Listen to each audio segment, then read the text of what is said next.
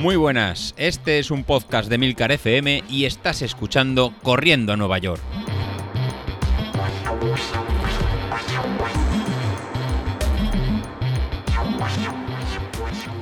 Muy buenas, ya estamos de vuelta. La verdad que eh, lo primero de todo que tengo que hacer es felicitaros el año. Es mi primer podcast de este año.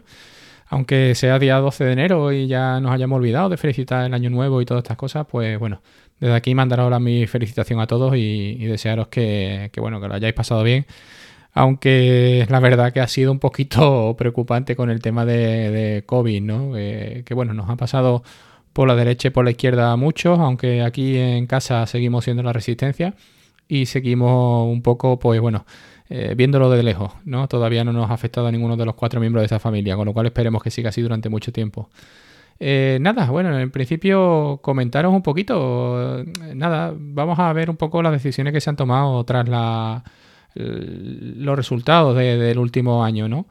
La verdad que eh, empiezo 2022 tomando unas decisiones que para mí son lógicas, aunque la gente no lo entienda, la gente hay gente que no lo comparte y tal, pero bueno, yo creo que al final eh, viendo todo lo que ha pasado, pues se han convertido en lo más lógico que puedo hacer, ¿no? Para evitar sustos y, problemas, ¿no? Eh, deciros que, bueno, tras la maratón de Málaga fallida, pues bueno, entramos en un momento de, de un poco de desgana ¿vale? Por el chasco que nos hemos llevado. La verdad que, bueno, que como, como ya se ha hablado muchas veces, ¿no? Eh, es un. Cuando te pones un objetivo eh, exigente, pues la verdad que normalmente eh, estás en el límite entre conseguirlo o no conseguirlo. En este caso no se consiguió. Pero sí es verdad que ha dejado algunas secuelas, algunas secuelas a nivel anímico, que ya, bueno, más, más tranquilo. Pero sobre todo lo que ha dejado ha sido secuelas a nivel físico la verdad que ha sido un poco, no lo he notado hasta que no he vuelto un poco a intentar coger los entrenamientos. La idea eh, tras el pequeño chasco eh, era descansar una semanita, una semanita y media y volver un poco a los entrenamientos, digamos, enfocando el, objetivo en Sevilla, ¿no? Para, para intentar sacarnos la espina, ¿no? Y bueno, pues cuando volví directamente, volví a la semana con una media maratón en la que, bueno, íbamos a ir tranqui. Eh, como siempre pasa, pues esto de tranqui no existe. Y, bueno, deciros que lo pasé mal, eh, con un tiempo de 1.40, pero eh, lo pasé muy mal.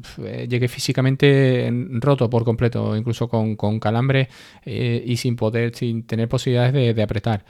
Eh, después, la semana siguiente, intentando retomar la serie, pues no había. Y no había, pero simplemente porque no había ganas de apretar, ¿vale? Entonces lo que hice, pues bueno, cogí las vacaciones de final de año y en este caso, pues no, no he salido a correr, la verdad. Eh, empecé el día 1 de enero para probar. Y lo que hice fue simplemente de que, bueno, me fui a casa de mi hermana que vive en otro pueblo, está a unos 15 kilómetros, y salí desde casa corriendo por la tarde, aprovechando que el día estaba bastante bueno. Y bueno, pues vamos a ir tranquilitos para allá y tal. Bueno, pues se hizo esos 15 kilómetros a una media de 4.34 y la verdad que cuando llegué empecé a notarme demasiadas molestias en los aductores. Mm, yo ya venía eh, de hace mucho tiempo, eh, cuando bastante jovencito, con 19 años, de una osteopatía de pubis, en la que, bueno, lo pasé bastante mal, yo siempre lo he comentado, ¿no? Para mí fueron seis meses muy duros porque yo no quise pasar por quirófano y todo esto pues ralentizó mucho la, recuperación e incluso eh, deciros que, bueno, tres meses en cama eh, sin poder mover las piernas prácticamente y después tres meses de, fisioterapia, ¿no? Eh, los, dolores de aductores me da mucho miedo. Me da mucho miedo porque si miro hacia atrás siempre me viene esa pesadilla que pasé en ese momento, ¿no? Y, bueno, la verdad que eh, dolores aductores... Eh, después también he tenido dolores, muchos dolores en la zona de los glúteos, ¿vale? y, y al final ¿Qué es lo que ha pasado? Pues simplemente que he parado en seco. Es decir, eh, lo habéis visto en el grupo, hace tiempo que no corro, cuando he salido a correr las molestias han sido muy grandes, incluso cuando he salido a correr 5, 6, 8 kilómetros a un ritmo tranquilo, eh, he vuelto a casa y, tenía dolores. Entonces lo que eh, he tomado la decisión de, de, no correr la media de Sevilla, que en principio, gracias a unos organizadores, tenía dorsal, aunque no hay dorsales para nadie. Y al final también he decidido de no correr la maratón el, día 20 de febrero de la de Sevilla. No es por nada, sino porque evidentemente con la preparación que llevo, meterme en la maratón para sufrir y machacar mi cuerpo, pues no. ¿Vale? Entonces, pues todas estas molestias han hecho que, pare. Eh, toda esta parada eh, peligrosa. ¿Peligrosa por qué? Pues porque ha cogido las navidades por medio, ha cogido, bueno, pues esos 2, 3 kilos eh, que han sido más, que al final han sido 4 o 5, y eso ahora pues hay que trabajar para, para bajarlo. Entonces, pues bueno, ralentiza mucho todo el tema que tenías ganado, lo ralentiza y es muy fácil eh, volver a un estado de, digamos, de inicio, ¿no? En el que tienes que los entrenamientos se hacen muy largos, los entrenamientos cansan. Eh, ¿Por qué? Pues porque tú quieres volver a tu ritmo, ¿no? Entonces hay que poner un poquito de cabeza y cuando se vuelva, pues simplemente eh, volver con cabecita y con, de una manera tranquila. ¿Qué haré eso durante 2022? Pues la verdad que en principio lo voy a dividir por trimestre. Y en este primer trimestre, si os digo la verdad, eh, lo que voy a hacer es simplemente correr cuando me apetezca. Es decir, voy a escuchar al cuerpo y saldré a correr cuando me apetezca, sin obligaciones, sin ritmo, sin street o con street pero sin echarle cuenta. Eh, simplemente, es decir, correr por correr, por no, por no perder la forma total, ¿no? Y a partir del segundo trimestre, pues bueno, ya, ya veremos a ver qué hacemos, ¿no? En principio la idea es empezar a afinar el peso eh, y tomando forma para ver qué, se decide de cara a preparar un objetivo bien a final de año o bien a primeros del año siguiente. Y nada, este año lo que sí quería comentar con vosotros era un poco de material deportivo, ¿no? Es decir, eh, mi duda con respecto a todo lo que pasó, pues incluso lo hemos achacado a las zapatillas y hemos visto que los, los, su majestad de los Reyes Magos, ¿no? Han dejado muchas zapatillas por el grupo, ¿no? Eh, y bueno, viendo un poco todo lo que ha cambiado, la verdad que lo que quería era empezar comentando un artículo de Runea que, me hace gracia porque eh, apenas llevamos una quincena ¿no? del mes de enero y ya hay un artículo, una lista con las mejores zapatillas de 2022, ¿no? Entonces, pues bueno, la verdad que para mí es sorprendente. Cuando entras en estas zapatillas, están las de siempre, es decir, en versiones más nuevas o tal, pero normalmente son las de siempre. Sí es verdad que hay, alguna sorpresa.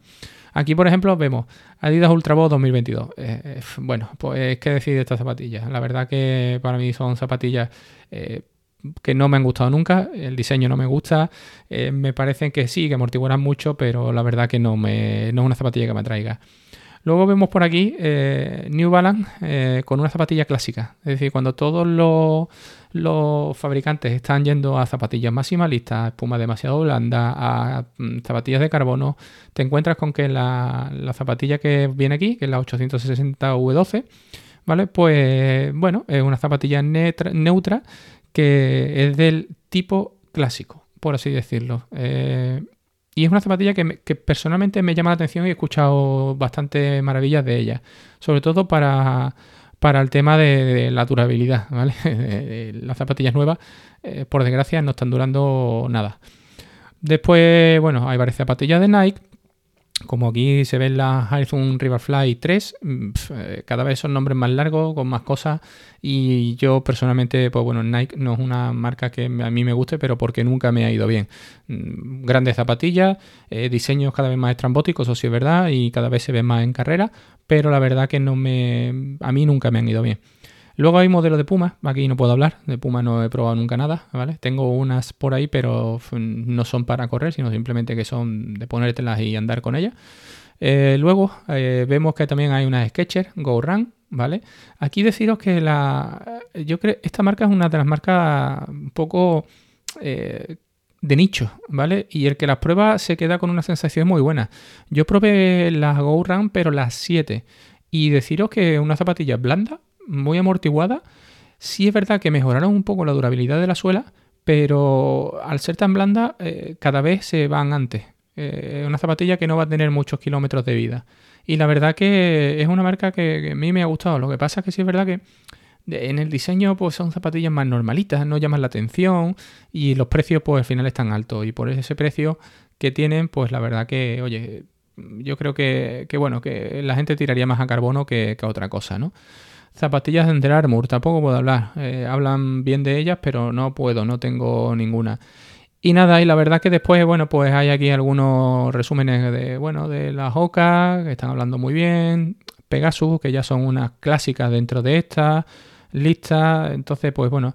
Y la verdad que sí me sorprende que, por ejemplo, no estén las New Balance 1080. Eh, yo creo que es una zapatilla estándar que cada vez la vemos más y para corredores así con, sobrepeso, ¿no? Como somos eh, muchos, eh, por desgracia, pues es una zapatilla que yo creo que va a trabajar bastante bien y es una zapatilla a tener en cuenta. Este año, pues bueno, la idea es volver a...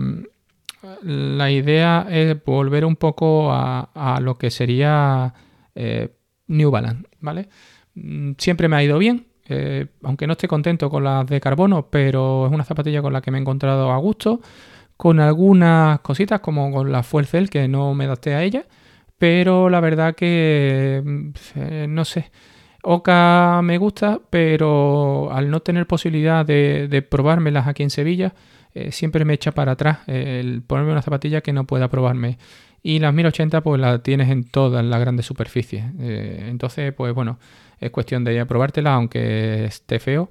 Eh, incluso ir con tu plantilla como tengo yo y, en este caso si, te gusta y tal, pues después buscar la mejor oferta porque la verdad que hay ofertas de, unas 80 o 90 euros eh, de manera rutinaria, ¿no? Entonces, bueno, son zapatillas que en el mercado PVP eh, están en torno a los 160, 170 o 180 pero que por internet fácilmente puedes encontrar tu número en, 100 euros, ¿no? Entonces, pues bueno, es una zapatilla que, oye, a la hora de gastarte, eh, yo prefiero gastarme 100 a gastarme 200. Y sobre todo ya teniendo garantías de que va a ser una zapatilla amortiguada y que para este rato o este trimestre así, incluso los dos primeros trimestres del año, en el que van a hacer kilómetros mm, a ritmo lento y lo que quiero es simplemente cuidarme muscularmente, pues la verdad que puede ser una, una zapatilla válida. Entonces, pues bueno.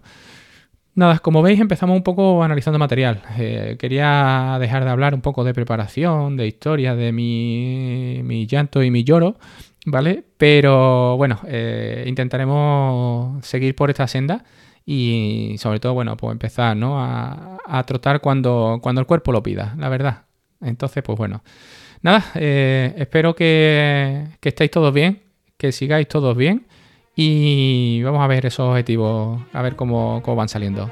Venga, saludos.